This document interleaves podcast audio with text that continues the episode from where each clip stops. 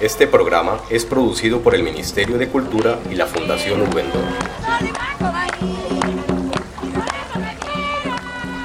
La serie radial Hijos de la Oralidad presenta diferentes voces, músicas y sonidos de Montería, Tierra Alta y el Palenque de San José de Urey. Tres municipios de Córdoba, ricos en cultura y diversidad, que atesoran la tradición oral, musical y espiritual, producto del intercambio de tres culturas, la amerindia, la africana y la europea, voces, músicas y sonidos que hablan de mestizaje y herencia y son patrimonio cultural de Colombia.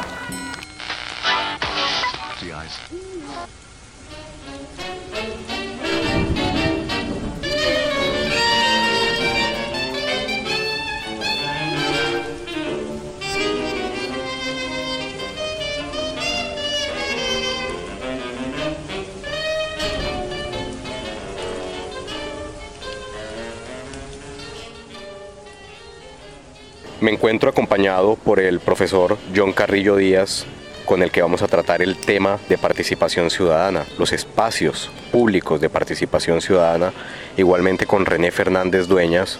Él es filósofo y gestor cultural. Bienvenido John, gracias por estar en la serie Hijos de la Oralidad. Muchas gracias Enrique. Queremos divagar un rato sobre cuáles son esos espacios en los cuales nosotros como ciudadanos nos atrevemos a participar, porque los espacios existen.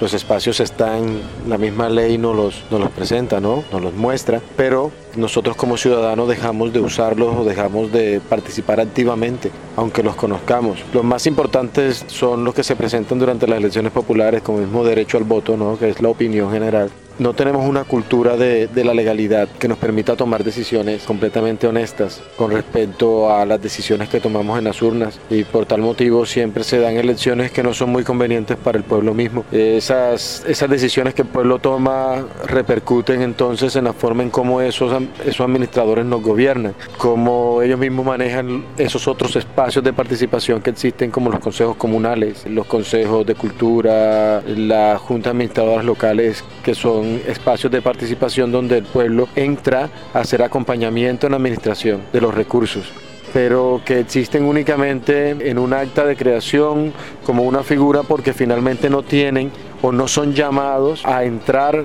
no son invitados a entrar en el diseño de la inversión de los recursos en el campo de la cultura, en el campo social. Se convierten en espacios simplemente ficticios porque no hay una, realmente una dinámica de participación. René Fernández. Es importante anotar que la bondad de la constitución que tenemos como país, Colombia, de 1991 es esa, que modernizó y diversificó los diferentes espacios en que la comunidad podía hacer presencia e incidir directamente sobre la formulación de las políticas y la inversión de los recursos del Estado. Coincido con el profe John en que si bien hay falencias a la hora en cómo la comunidad se apropia de ellos, pero al menos la ley está de nuestro lado y lo que tenemos es que aprender a usarla. De alguna manera se trata del desconocimiento generalizado de la legislación referente a los espacios y la apropiación de los espacios públicos por parte de la ciudadanía en general. Se necesitan mayores procesos educativos, no solamente la educación del joven en la escuela, como comunidad también necesitamos esos procesos de formación.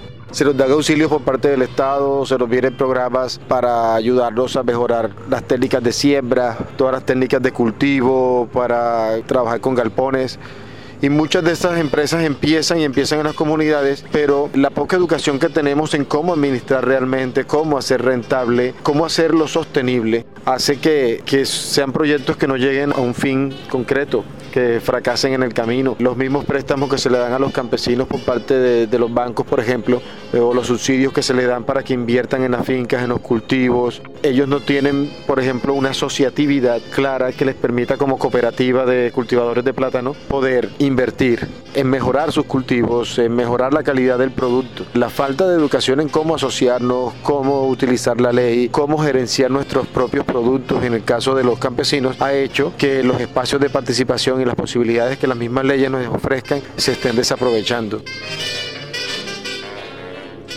Lo cierto es que estos espacios de participación ciudadana son bastante diversos, como señalaba el profe John, desde el aspecto económico, desde el aspecto agroindustrial, desde el aspecto político, también desde el aspecto cultural y todos los aspectos de la sociedad. Si bien hay una desinformación, lo que creo importante señalar e invitar a cada uno de los miembros de esta sociedad a la que pertenecemos en conjunto es que somos nosotros los que empoderamos esos espacios. Esos espacios están creados, pero son los miembros de la sociedad los que los hacen relevantes.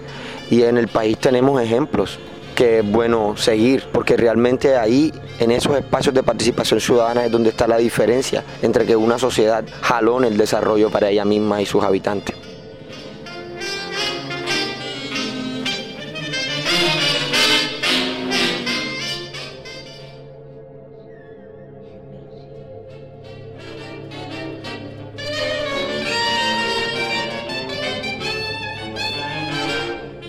Cuando se convierte una sociedad en protagonista de sus propios procesos, si se quiere, John Henry, René, están trazando los derroteros para los proyectos de las nuevas generaciones. Además, están fortaleciéndose como pueblo y como especie.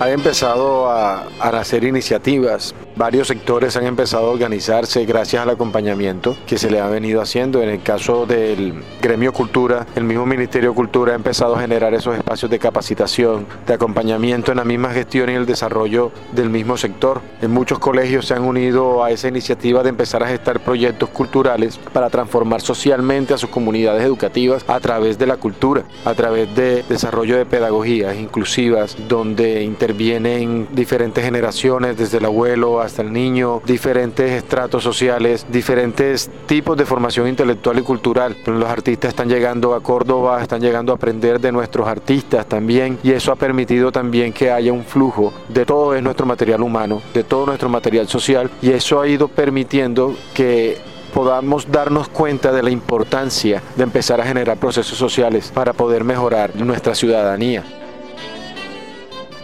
Los quiero invitar ahora a hablar un poco acerca de la utilización de los espacios públicos y la apropiación por parte de los ciudadanos. Que lo interesante de este tema de participación ciudadana es que se eslabona como una cadena, porque en la medida en que haya un reconocimiento de los derechos por parte de los miembros de una sociedad y haya el ejercicio de esos derechos, también se asume el ejercicio de los deberes. Es decir, en la medida en que exijo mis derechos, asumo mis deberes. Y así como tenemos derechos y los espacios de participación ciudadana como consejos, asociaciones, gremios, sindicatos, centrales de trabajadores, son unos espacios de participación, también son unos espacios de asumir los deberes. Es decir, es que no solo es un derecho los espacios de participación ciudadana, también es un deber. Es, ahí hay un equilibrio importante. Entonces, en la medida en, como decía un rato, de que haya una organización, que creo que es una palabra que han ustedes dejado claro, si queremos reconocimiento de derechos, si queremos ejercicio de deberes y si queremos espacios de participación ciudadana funcionales, tenemos entonces un tender hacia estar organizados, porque en la medida en que estemos organizados es como seremos fuertes. Quiero invitarlos a escuchar ahora a diferentes miembros de las comunidades de San José de Uré, Tierra Alta y Montería, eh, expresándose en relación con los espacios de participación ciudadana y la manera de resolver los conflictos. En realidad en nuestro medio se dan muchas situaciones de conflicto, muchas diferencias entre vecinos, muchas diferencias a raíz de la violencia sexual en menores de 14 años, mucha diferencia o problemas de los embarazos en adolescentes o problemas en la misma familia. En mi comunidad pues se resuelven los conflictos de una manera violenta. Siempre se calman cuando llega la policía y pues los conflictos no terminan como de un buen ánimo. Me gusta resolver los conflictos dialogando, pero muchas veces la persona con la que tenemos el conflicto no es como que tan razonable como uno lo es y pues se llega pues hasta la agresión física. Estamos en un país muy, muy violento ya que nada se puede resolver con diálogo, con charla, pues siempre hay que acudir a la, a la fuerza pública. Todos los conflictos debemos resolverlos de forma pacífica, ya que la violencia atrae más violencia. Creo que con los golpes no conseguimos nada. Que la tolerancia lleva a eso, a, a cuestiones positivas, a la solución de los problemas. Esa es la mejor manera, acudir a la violencia es acudir a otro problema más. Soy una persona muy tolerante, trato de ponerme en el lugar de los demás, del por qué ellos respondieron así y luego pensar lo que, o sea, mi opinión y, no trato de generar polémica ni nada. Respeto la decisión de todas las personas. Tenemos que saber que todos somos diferentes, distintos, que no todos, que no todos pensamos iguales. A la hora de tener actitud positiva, tolerante, puedes encontrar una diversidad de soluciones con respecto problemas, ya que puedes mantener una mente fría para, para poder pensar en cómo solucionar dichos conflictos.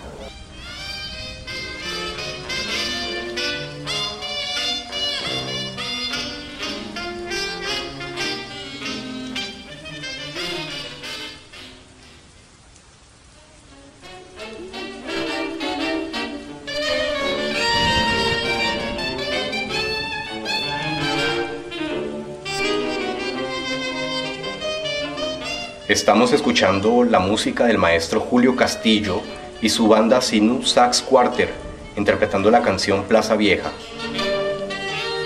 El maestro Castillo hace música jazz empleando las fusiones con los porros tradicionales de Córdoba.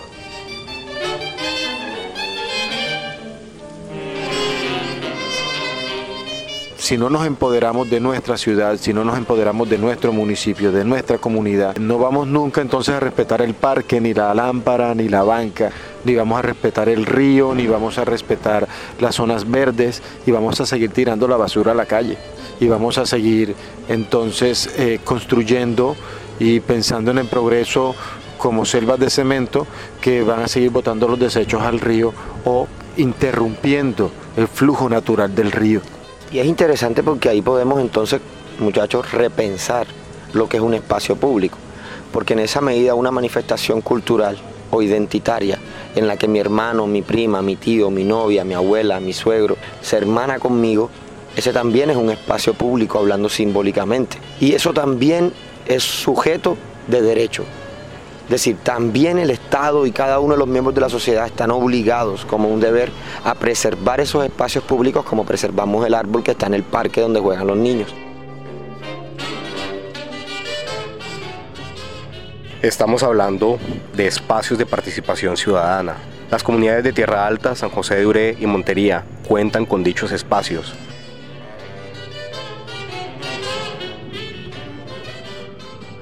Tierra Alta está consolidando una revolución cultural. Se están organizando, están agremiados, hicieron un pacto ciudadano y cuentan con biblioteca y están en pos de construir su propia casa de cultura, además del apoyo de la misma emisora comunitaria, lo cual ha permitido que los jóvenes y la comunidad empiece a acceder a esos espacios. De hecho, tienen un museo que es uno de los más importantes del Caribe colombiano.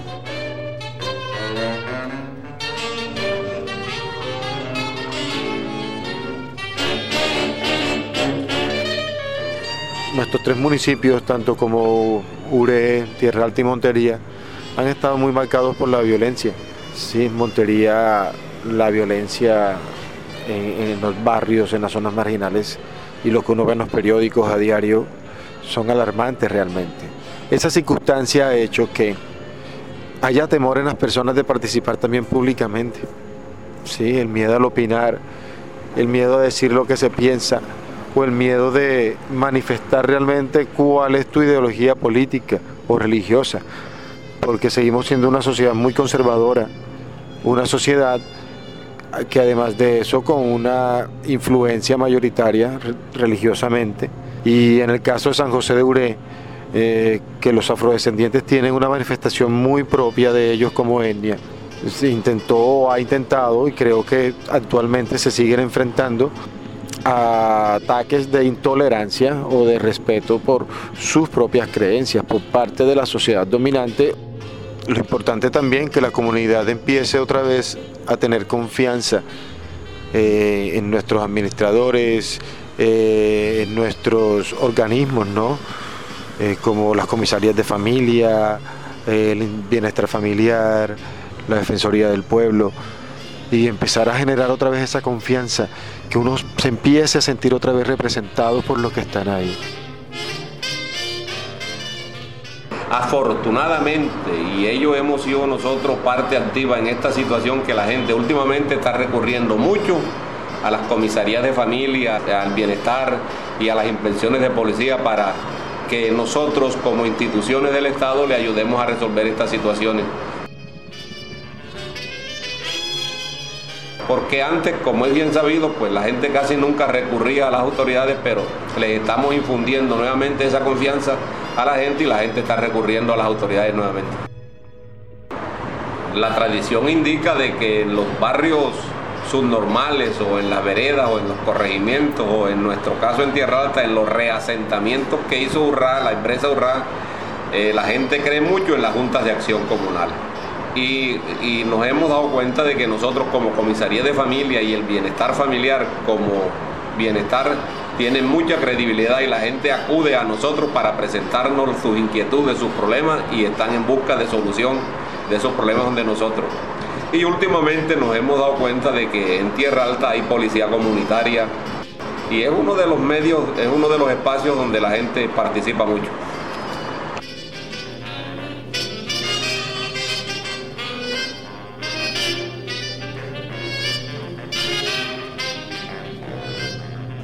La constitución política en Colombia nos reconoce como un país pluriétnico, diverso y sobre todo laico. Entonces, si queremos que esta sociedad sea fuerte, que podamos salir adelante en la resolución del conflicto en el que estamos, lo que tenemos que hacer es organizarnos alrededor de una idea que respetando la diferencia represente el proyecto que tenemos como sociedad y que los elegidos popularmente para ser líderes de ese proyecto en colectivo pues sean coherentes con esa decisión. Gracias por acompañarnos en Hijos de la Oralidad, profesor Carrillo, René Fernández, y gracias a ustedes por escucharnos, por hacer parte de Hijos de la Oralidad.